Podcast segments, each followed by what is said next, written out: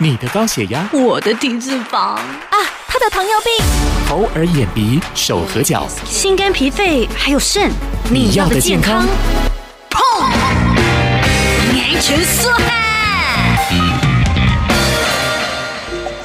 收听这一集你要的健康，我是小嗨。今天呢，要来带你一起关心的是非常多上班族，尤其是女性们的困扰哦，那就是便秘哦。现代人呢，因为生活步调比较快，饮食习惯还有生活作息呢都不正常，排便不顺呢，当然就变成了现代人的文明病之一。到底要怎么样改善呢？今天为你邀请到的是台北医学大学附设医院营养室的主任苏秀月，苏主任呢要来跟我们聊一聊。主任好，各位听众大家好。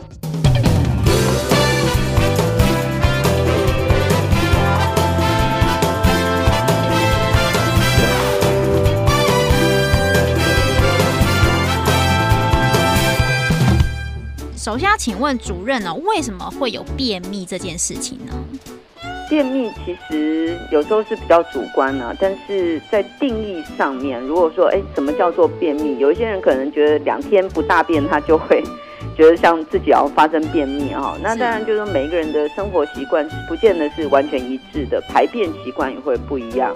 那如果说你都是很规律的啊，像有些人就是天天，有一些人呢可能是两天一次。其实只要他有规律的排泄，其实都不叫做便秘。嗯，那我们一般比较这种在营养学上面的一些呃定义上面，就是说，如果你已经吃了高纤维的食物了啊，但是呢你排便的次数你可能一个礼拜还是少于三次以下的，啊，或者说你每一次大便，你大便的量是很少，嗯，那可能就可以把它定义成是便秘这样。是高纤维的食物指的是哪一些呢？高纤维食物就我们一般讲蔬果这样的东西，嗯，好像你的嗯你在看自己的蔬菜水果吃的够不够的时候，主要就是说看那个量。哦，不是说哎，我有吃就好了。其实我们比较建议这种高纤的食物，像蔬菜部分，你可能一餐哦，哈，一餐大概都能够吃到。如果是煮过的、熟的，但能够吃到一碗半的这样的一个分量，或者是水果，就是呃，像吃完饭可以有吃一个拳头大小的水果，哦，那就是我们讲健康五蔬果，你至少要吃得到这样的量。嗯，那另外一个就是说，我们也会比较建议，就是呃，要吃这种所谓的全谷类的食物啊，因为一般我们都是比较是白面条啦、白饭，其实这种纤维质是不足的。啊，可以的话，你就把它换成像说五谷杂粮饭啊，哦，或者是全麦面包啊这样的东西来增加你的纤维量。不过我也要提醒，就是说，呃，一般人觉得自己便秘，就想说多吃蔬菜、水果啊，全谷类东西。但是很重要的一点，一定要搭配足够的水分。嗯，啊，你不能是只吃纤维质的东西，不搭配水分，大便的排泄还是不容易的，哈、哦。所以你要让你的大便比较柔软的时候，其实你就要让身体有足够的水分去把这些大便把它柔软一点，哈。啊，另外有一个要提醒，很多人以为说吃油就可以把大便变柔软，其实不会的，是水分的关系。尤其像夏天的时候，我们呃虽然可以补充很多水，可是因为夏天我会流汗，所以夏天的时候那个水分的补充一定要让它够。怎么样叫足够啊？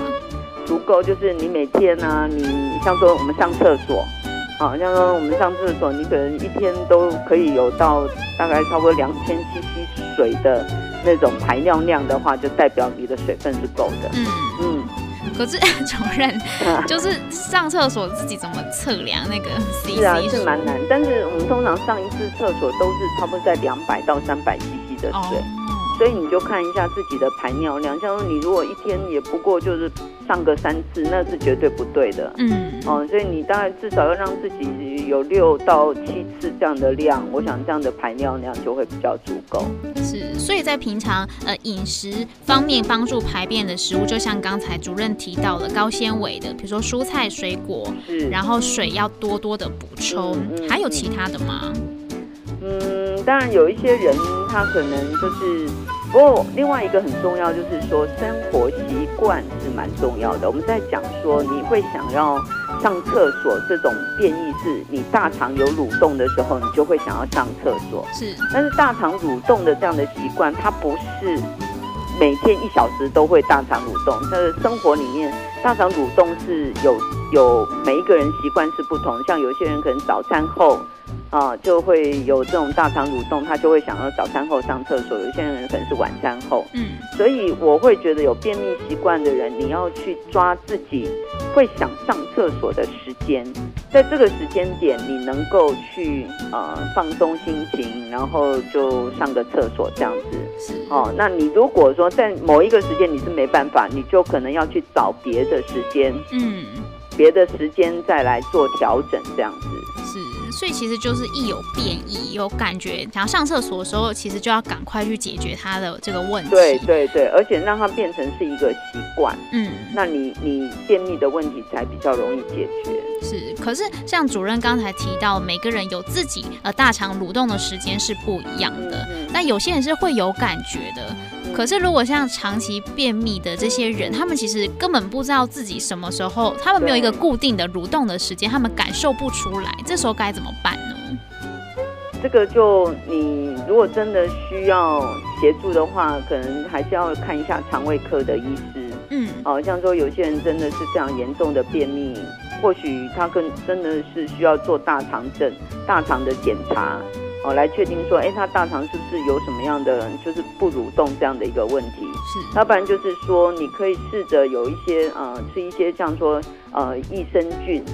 好像因为你可能纤维质吃的不够，你肠道的菌虫的那个呃，这菌虫不是那么健康。好，那可以的话，你就是可能利用这种益生菌啊，或者是我们讲说有一些呃，有一些这种保健食品，它会加这种益菌生，就是类似像纤维质的东西。哦，如果你真的是没办法从天然食物获得的时候，那你就补充这种所谓的呃有纤维的、有益生菌的这种产品的时候，来看看是不是对对你的这种排便是有帮忙啦。是，那所以刚才主任提到说，其实网络上也有很多人会说，哦，他就是利用酵素或者是利用一些呃纤维来帮助他排便，像这样子的产品是有效的吗？嗯。就我个人的经验哦，就是那个个别性的差异是蛮大的。嗯，有一些人可能是觉得有帮忙，但是时间久了，时间久了，可能那个帮忙的效果就不会那么明显了。是哦，我的意思是说，有一些人可以在一段时间服用了之后是有改善，但是如果今天他的生活习性没有去改变，也就是说，你还是要去。想办法多吃一些高纤的食物，要多喝水，要有这种呃排便的固定的时间，好，甚至你还要有运动的习惯。如果你这些都不去改变的时候，其实它可以解决的那个效果，自然也就会平缓下来。是，所以我我我比较建议大家就是说，哎，先从自己的生活习惯、饮食习惯去做一个检讨。嗯，啊，我可以做一些什么样的改变，然后慢慢的去调整自己呃上厕所的时间。那这个才是真正解决的一个方法。是，既然提到了酵素跟补充的一些营养食品啊，有非常多的产品。那如果他们真的想要试试看的时候，嗯、他们是可以怎么样做比较安全或者是卫生的一个选择呢？嗯，因为一般这种改善便秘的配方，它会比较属于纤维值高的，哈。当然，就是说会去吃这种人，大概应该是算有比较严重的这种便秘啦。那我是会比较偏向是说，你可以的话就先测试看看，嗯，因为有时候他们是比较是属于高纤的话，你一下吃可能就变成大量的拉肚子，反而是得不偿失嘛，哈。所以你可以的话，就是说按照他们那种剂量，你可能一天呃开始服用一次啊、呃，像有一些可能会服用两次，那这个你就是按照他们的那个方式去服用。那如果说你今天吃一次，就是吃一天两天，哎，大便的呃那个状况是有改变的时候，那你就可以把它规律性的去服用，然后再观察看看。那如果说，哎，你一吃你就很严重拉肚子，那你可能就要停一下。哎，到底它里面有什么样的成分会让你，呃，变成是拉肚子？因为你从便秘一下全部变拉肚子，我相信也是不方便的嘛，嗯、对不对？所以我是说，还是要注意到，就是说，呃，服用的方式，服用的呃后面造成的一些呃就是反应哦、呃，那你去调整或者是选择。那你如果说这两天也没有效果，那就也不要太勉强了。是我们在看它的成分的时候，嗯、有没有哪些是特别要注意的？嗯哼，嗯，第一个这种产品它都会加纤维质啊。哦，那再来就是说，我们要看它的主成分是什么。嗯，哦，像说有一些主成分它就是纤维质，那纤维质有一些就是它纯粹就是纤维来，就是让你的纤维量多一点，大便的量多一点这样子哈。不过你吃这种如果纯纤维的东西的时候，其实你要注意到你水一定要补充够。嗯，哦，否则你水不够的时候，其实效果还是有限的。哦，那另外有一些它可能是。混合的，哦，像说它可能会加，嗯、呃，什么酵素啊、纤维啊，然后甚至我们讲说它的基底它是用奶制品的东西来做的。那你如果基底是用奶制品，你就要看一下你自己是不是有那种乳糖不耐症。嗯，哦，如果说哎你有乳糖不耐症的时候，其实乳糖不耐症本来你如果喝到牛奶也是会拉肚子啊。嗯，哦，所以我是说。诸如这种事情，我们在选择产品的时候，我们消费者这一方面也都是要小心谨慎。好，那再来就是说，嗯，可能厂牌它出产地是在哪里？有很多也都是我们台湾的产品啊。那甚至说有一些是进口的啊。你看它的那个有没有进口的呃国家，然后那个整个说明书是不是很清楚？